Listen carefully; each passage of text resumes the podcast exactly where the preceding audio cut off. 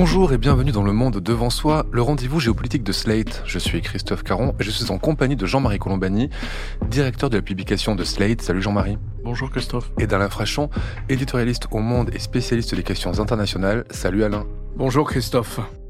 Il n'y a pas de consensus aujourd'hui pour envoyer de manière officielle, assumée et endossée des troupes au sol, mais en dynamique, rien ne doit être exclu. Nous ferons tout ce qu'il faut pour que la Russie ne puisse pas gagner cette guerre. Nous ferons tout ce qu'il faut pour que la Russie ne puisse pas gagner cette guerre, tout même envoyer des troupes occidentales sur le sol ukrainien. C'est en tout cas ce que semblait dire le président français Emmanuel Macron lors de la conférence internationale visant à renforcer le soutien occidental à l'Ukraine à l'Elysée ce lundi 26 février. Une piste confirmée le lendemain par Paris qui avance vouloir établir, je cite, une ambiguïté stratégique face à la Russie, sans toutefois qu'on ne comprenne bien la position de la France.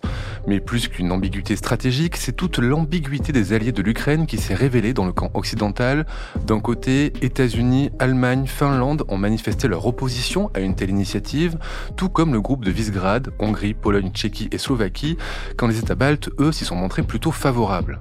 Ce jeudi 29 février, quand Emmanuel Macron assurait que, je cite, chacun des mots qu'il prononce sur cette matière est pesé, pensé et mesuré car les sujets sont suffisamment graves, Vladimir Poutine, lui, brandissait la menace du recours à l'arme nucléaire lors de son discours annuel à la nation. Il a dit les conséquences de l'envoi en Ukraine des contingents militaires occidentaux seraient vraiment plus tragiques. Nous aussi avons des armes capables d'atteindre des cibles sur leur territoire. Tout ce qu'ils inventent en ce moment, en plus d'effrayer le monde entier, c'est une menace réelle de conflit avec utilisation de l'arme nucléaire et donc de destruction de la civilisation. L'ambiance est excellente, Jean-Marie. Oui, c'est une très bonne ambiance, mais à laquelle Poutine nous a habitués, donc à laquelle Emmanuel Macron a involontairement contribué. En même temps, il faut distinguer la forme et le fond, comme souvent avec Emmanuel Macron, la forme peut poser problème. Et donc là, la forme a posé problème à nos alliés, partenaires européens, puisqu'ils se sont en fait retournés contre l'initiative française et ils ont isolé au fond Emmanuel Macron. Le fond, sur le fond, il n'y a pas grand-chose à dire euh, contre ce qu'a dit Emmanuel Macron, parce que de dire très exactement ce qu'il a dit, on n'exclut rien. Quand on est dans une situation de guerre, si vous dites je n'exclus rien, c'est le minimum du minimum. Pour qui veut justement et continuer d'avoir au moins une part de dissuasion en main. Si vous dites euh, je laisserai faire ou si vous dites euh, voilà moi je fais ça mais j'exclus telle ou telle autre chose, c'est un aveu de faiblesse et de toute façon c'est une faiblesse qui va être exploitée par euh, la personne qui est en face de vous. Je suis d'accord Jean-Marie, mais quand on dit après on veut entretenir une ambiguïté stratégique, ça montre bien qu'on n'est pas solide sur ses appuis et qu'on sait pas trop où non, on va soi-même. L'ambiguïté stratégique c'est le cœur même de la dissuasion, c'est ce qui fonde même la dissuasion, la dissuasion de notamment nucléaire française. Donc je veux dire il y fait référence et je veux dire, c'est une doctrine, j'allais dire, carrément permanente et qui ne souffre pas de contestation à ce stade en tout cas. Il faut revenir aussi sur ce qu'a dit vraiment Emmanuel Macron, c'est-à-dire que il ne dit pas ce qui a été traduit aussitôt par euh, l'ensemble des médias et autres. Il ne dit pas euh, on envoie un corps expéditionnaire, le, régiment d'infanterie de marine euh, en Ukraine. Il dit en dynamique, il faudra peut-être considérer que des troupes européennes puissent être sur le terrain. Mais surtout, il dit que cette perspective-là serait euh, assumée, qu'il faut rapprocher de l'attitude allemande. L'attitude allemande qui a consisté à récuser cette perspective et surtout à expliquer, quand il, le chancelier confirme son refus de livrer des missiles, des missiles type de ceux que la France et la Grande-Bretagne envoient en Ukraine. C'est-à-dire, il refuse d'envoyer des missiles dits Taurus. Quand il dit cela, le chancelier ajoute que pourquoi l'Allemagne ne veut pas les livrer à l'Ukraine? Parce que ces missiles nécessitent pour leur emploi la présence physique de conseillers. Donc la présence matérielle déjà sur le sol ukrainien de soldats européens. Donc c'est une façon de vendre la mèche qui n'est pas très élégante de la part du chancelier allemand, mais qui explique la phrase d'Emmanuel Macron en disant en dynamique, c'est une, perspective assumée revendiquer. On passerait de la clandestinité actuelle, où il y a de toute façon probablement des hommes de l'armée française ou de l'armée britannique qui aident à la mise en place, la mise au point, à l'utilisation éventuelle des missiles que nous leur livrons, à une situation euh, qui serait cette fois affirmée ouvertement. Donc c'est cela que ça veut dire, ça veut pas dire autre chose. À partir de là, on fait à Macron, d'une certaine façon, un mauvais procès parce qu'on considère qu'il a dit je vais envoyer, un peu comme le, la France a déployé des unités au Mali. C'est pas du tout de cela qu'il s'agit. Par ailleurs, la recherche par les Européens d'une nouvelle position de dissuasion est nécessaire. Poutine répond par son arme de dissuasion habituelle, c'est-à-dire la menace d'utilisation de l'arme nucléaire, mais il y a deux ans, il l'avait déjà fait, et, à chaque fois qu'il le fait, il menace les Occidentaux, et à chaque fois, les Occidentaux répondent par une sorte d'escalade. L'escalade, ça a été les chars, maintenant les avions, ainsi de suite. Donc l'Occident n'a jamais désarmé contrairement à ce que souhaitait Poutine ou contrairement aux menaces que fait peser Poutine. Donc voilà où nous en sommes. Mais cela dit, sur la forme, c'est vrai que Emmanuel Macron est passé brutalement d'une position avantageuse. J'ai réuni un sommet dans l'urgence, j'ai autour de moi tous les Européens, on va réaffirmer notre unité et notre soutien à l'Ukraine. Ça, c'est jusqu'à l'heure de la conférence de presse. Puis à partir du moment de sa conférence de presse où il lâche ces petites phrases, ça se retourne et le voilà isolé sur la scène européenne. Et ce qui était un magnifique succès diplomatique devient une sorte d'embrouillamini ou de fiasco, comme on voudra. Voilà, simplement, il a peut-être eu raison trop tôt, Emmanuel Macron. On va revenir sur la réponse de Poutine aux propos d'Emmanuel Macron. Je voudrais revenir, moi, sur la présence de troupes déjà euh, occidentales euh, en Ukraine. Alain, Jean-Marie dit qu'elles sont probablement déjà actives. Il y a déjà des soldats euh, occidentaux. Dixit, le chancelier allemand. Il y a déjà des troupes françaises qui aident l'armée ukrainienne, on le sait. Je voudrais préciser une chose. Le ministre des Affaires étrangères, Stéphane Séjourné, a précisé que si on envoie des troupes IAV, ce serait plutôt des troupes de support qui interviendraient sur des questions logistiques sans franchir, a-t-il dit, le seuil de belligérance. Comment on peut s'assurer d'envoyer des troupes sans franchir le seuil de belligérance, puisque de toute façon, si on envoie des troupes, il faudrait les protéger, il faudrait qu'il y ait des soldats en armes. Où se trouve cette limite entre l'envoi de support et l'envoi de troupes belligérantes? Si vous assurez euh, la protection d'un aéroport, euh, c'est pas la même chose que d'être sur la ligne de front. Si vous assurez euh, la protection d'un bâtiment avec de la défense antiaérienne, c'est pas la même chose non plus que d'être sur la ligne de front. Donc je pense qu'il y a beaucoup de possibilités où on n'est pas dans une situation de contact alors bien sûr qu'il y a des soldats occidentaux euh, en Ukraine quand vous vendez des chars, quand vous vendez des télécommunications, quand vous vendez des avions de chasse, il y a toujours évidemment toute une logistique à assurer et elle est faite par euh, des mécaniciens de l'armée de l'air, des spécialistes des télécommunications, des spécialistes de l'artillerie et des spécialistes des missiles que vous vendez, que le pays soit en guerre ou ne soit pas en guerre à plus forte raison s'il est en guerre. Donc vous pouvez bien imaginer que dans toutes les ambassades occidentales euh, à Kiev en ce moment, il y a de fortes délégations euh, militaires, avec l'accord du gouvernement, naturellement. Et prenez l'exemple du, de la Biélorussie, un pays voisin euh, de la Russie. La Biélorussie est un terrain d'entraînement de l'armée russe. Il doit y avoir 100 000 soldats russes avec l'accord du gouvernement euh, de Biélorussie, de Minsk. On en arrive là aussi parce que les Occidentaux se sont mis dans une situation très difficile. Le premier à avoir voulu à être sorti de l'ambiguïté constructive, c'est Biden, Joe Biden. Joe Biden dit, nous allons aider les Ukrainiens, nous allons leur donner du matériel, nous allons les former, nous allons les appuyer, et puis nous allons leur accorder aussi une aide financière et économique euh, maximale, mais il n'y aura pas de soldats américains au sol. Donc les Russes le savent, il n'y aura pas de soldats américains au sol. Voilà, c'est ça, les Russes le savent. Et quand on voit les réactions aussi à la déclaration d'Emmanuel Macron, eh bien tous les Européens disent la même chose aussi, non, il n'y aura pas de soldats européens au sol sur la ligne de front qui vont tirer sur les soldats russes. Nous ne sommes pas en guerre avec la Russie. C'est une situation très difficile. Et cette situation, elle aboutit à quoi Au bout de deux ans de guerre, on avait une armée ukrainienne qui attaquait, on a une armée ukrainienne qui est obligée de défendre maintenant. Et on a une situation où le type d'armes qui ont été fournies, ou notre incapacité à en fournir d'autres parce que l'industrie d'armement ne pouvait pas suivre, nous a mis dans cette situation-là. Ce sont les Russes qui sont à l'offensive aujourd'hui et les Ukrainiens qui essayent de se défendre. Et ce sont les Russes qui, grâce à leur remobilisation, à la réorganisation de leur armée, sont en train de transformer le Donbass en forteresse inexpugnable de l'aveu même du chef d'état-major de l'armée ukrainienne. D'où des questions sur mais, où va cette guerre, que peut-on faire, que faut-il faire, et toutes les questions qui animent en ce moment le débat. Donc voilà, des doutes, bien sûr, des doutes aussi, tout ça est simultané.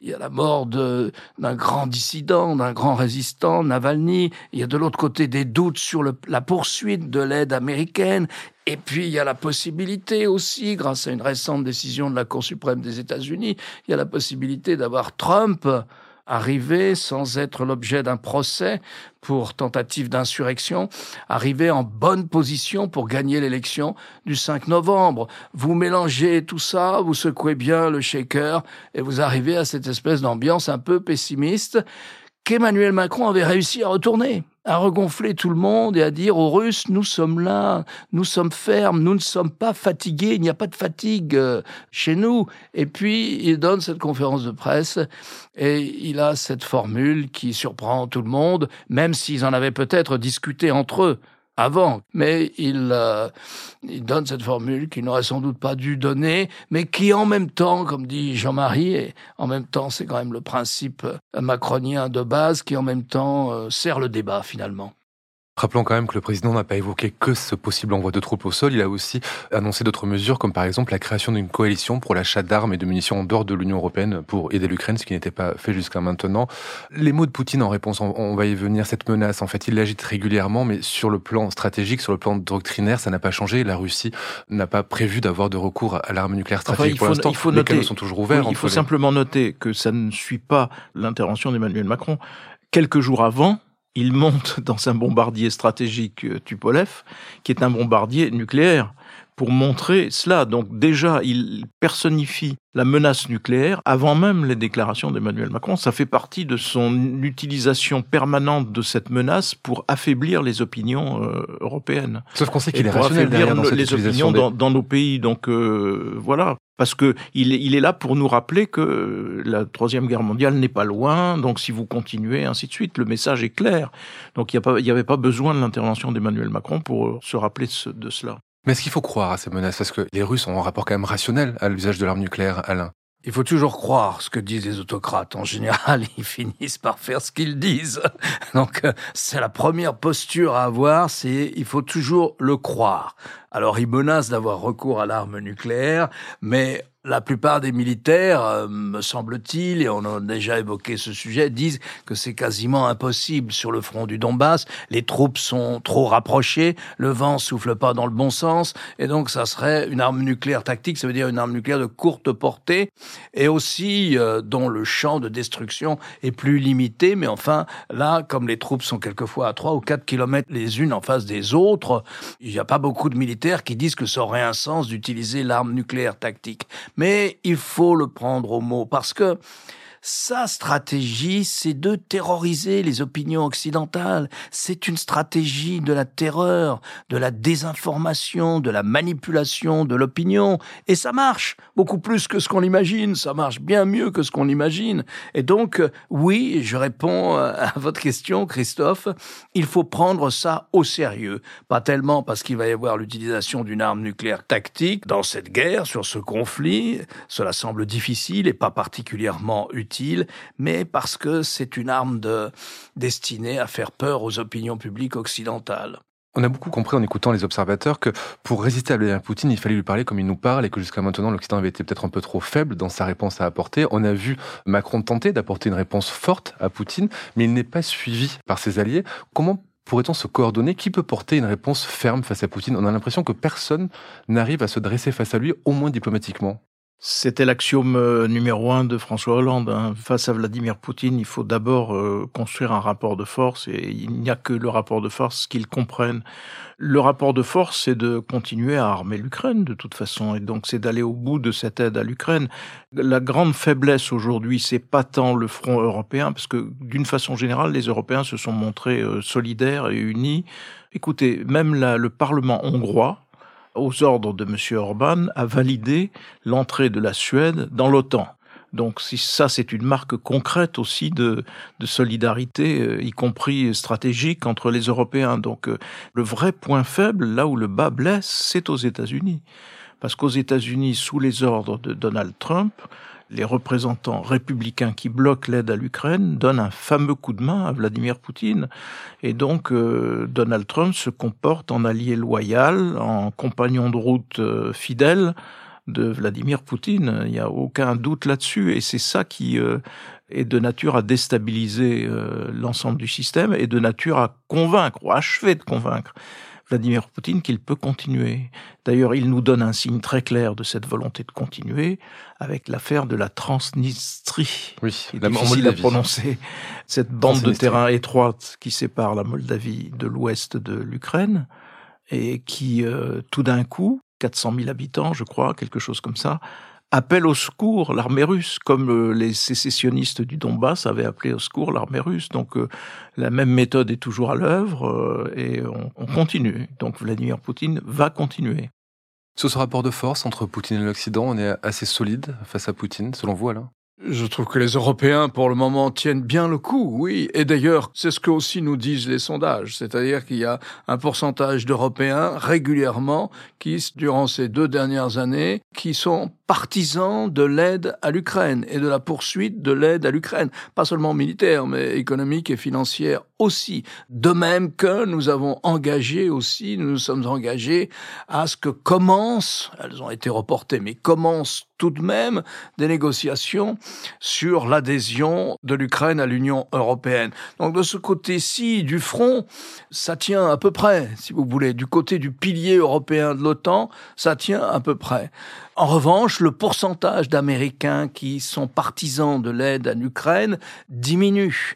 Il a diminué au fur et à mesure que diminuait la, la perspective d'une victoire de, de l'Ukraine, la perspective de voir l'Ukraine reconquérir les terrains envahis par l'armée russe, envahis puis détruits par l'armée russe, les villes et les, et les morceaux de Donbass pris par l'armée russe.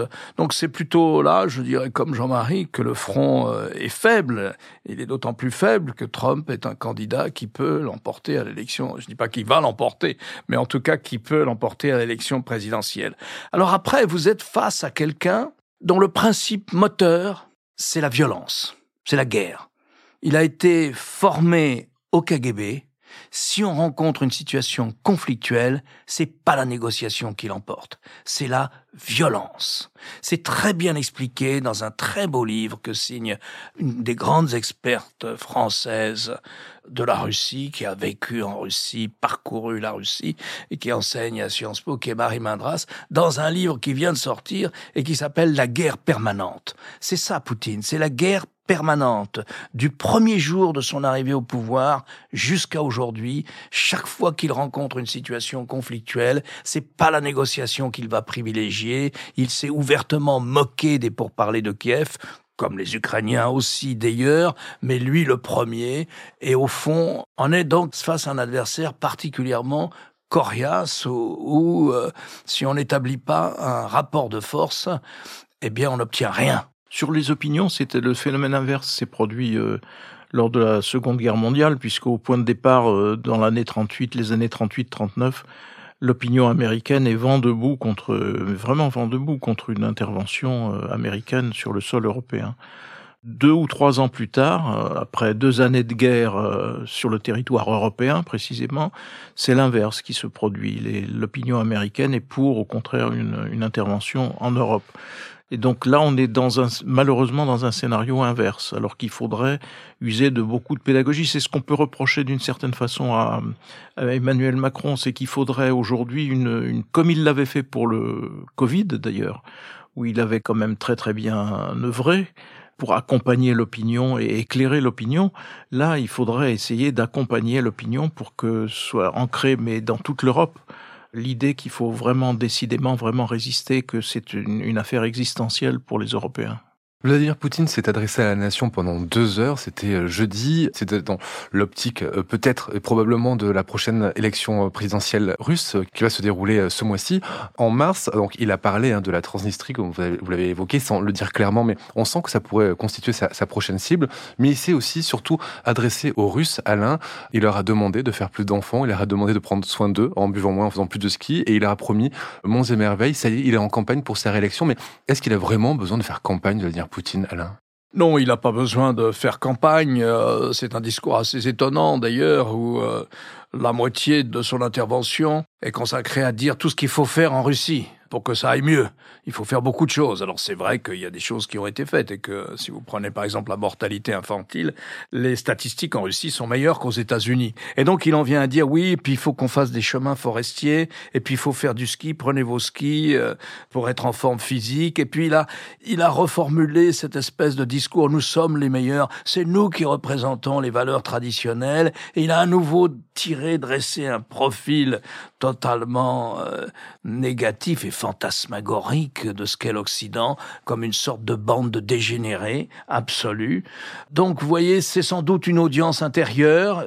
On a envie de lui dire, si j'étais russe, mais pendant près de dix ans, il a vendu du pétrole à entre 80 et 100 dollars le baril, c'est-à-dire à des prix extraordinairement hauts Qu'a-t-il fait de cette manne, de cette rente pétrolière sur le plan économique et social? Sans doute pas grand-chose parce que son obsession, c'était d'établir un outil militaire qui le ramènerait à la table des grands. Et à propos justement de l'état de la Russie, je voudrais vous conseiller la lecture de Z comme zombie de Yegor Gran. C'est un court essai publié initialement chez POL qui vient de sortir en poche chez Folio. Gran est un écrivain né en Russie, arrivé en France à l'âge de 10 ans, quand son père, écrivain lui aussi dissident, est venu s'installer. Alors malgré le ton parfois excessif, Gran nous plonge dans la psyché de tout un peuple et tente de comprendre comment une majorité de Russes se laisse prendre à la propagande poutinienne. C'est court, c'est violent, mais c'est très instructif, donc ça s'appelle Z comme zombie. Yegor Gran chez Folio, et je rappelle donc la guerre permanente de Marie Mandras que vous citiez, Alain. C'est chez Calmen Lévy. Alain, votre chronique, chaque jeudi dans Le Monde et sur le monde.fr. Et cette semaine, vous nous parlez d'isolationnisme américain. Voilà, qu'est-ce que c'est que l'école isolationniste américain en politique étrangère? Quant à vous, Jean-Marie, votre émission politique sur France 24 le jeudi aussi, et vous nous parlez d'OTAN cette semaine. Oui, on parle aussi des retentissements sur la scène intérieure des propos d'Emmanuel Macron. Est-ce que d'ailleurs ces propos visaient la scène intérieure ou la scène internationale quand il les a tenus En partie, bien sûr, parce qu'on est au seuil de la campagne. La campagne pour les élections européennes a commencé, et sa déclaration a sert au fond de révélateur et va nous permettre d'éclairer une ligne de partage permanente où beaucoup de fractions de l'opinion française restent persuadées qu'il faut que de faire de la Russie un partenaire et des États-Unis un ennemi. Vous pensez que le coup est aussi bien joué sur l'intérieur que sur l'extérieur? En tout cas, la ligne qui consistera à opposer Emmanuel Macron, son Premier ministre, et Marine Le Pen et son futur Premier ministre, Jordan Bardella, passera par le conflit en Ukraine sûrement. Et donc ça, ce sera une première d'une certaine façon parce que la question internationale et la question de la paix ou de la guerre va dominer cette campagne. Merci Jean-Marie, merci Alain. À la semaine prochaine pour un nouvel épisode du Monde devant soi. Merci Christophe. Au revoir Christophe.